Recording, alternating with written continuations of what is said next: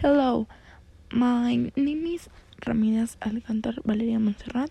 My group is 3IM17. Volleyball is a game in the which two teams is a large ball which the ear hands backwards and forwards lower and egg and is the ball touch the before you lose.